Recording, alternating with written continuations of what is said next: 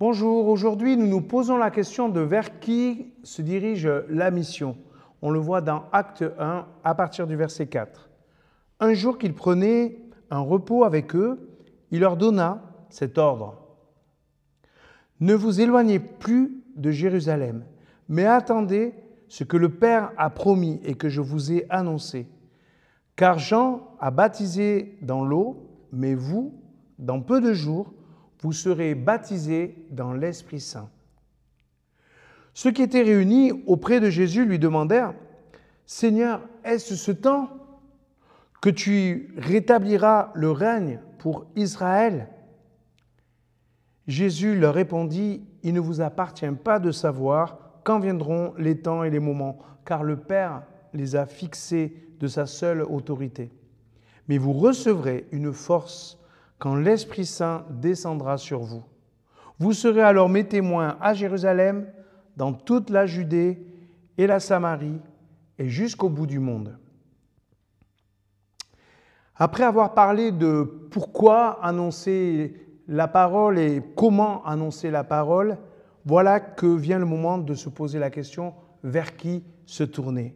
Et Jésus l'indique très clairement. Si nous parlait aujourd'hui, il nous dirait ton village, ta ville, ton département, le pays et jusqu'aux extrémités de la terre.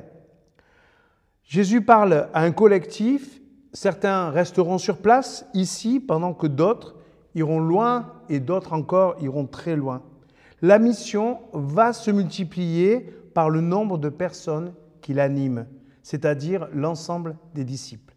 Chacun prépare 5 à 10 personnes à recevoir l'Évangile et ces 5 à 10 qui vont venir à Jésus-Christ témoigneront à leur tour à 5 et 10 personnes, etc., etc. Nous ne pouvons pas faire plus, nous ne pouvons pas faire moins, nous sommes appelés à faire des disciples, c'est-à-dire un nombre qui n'est pas énorme et pas forcément si loin que ça.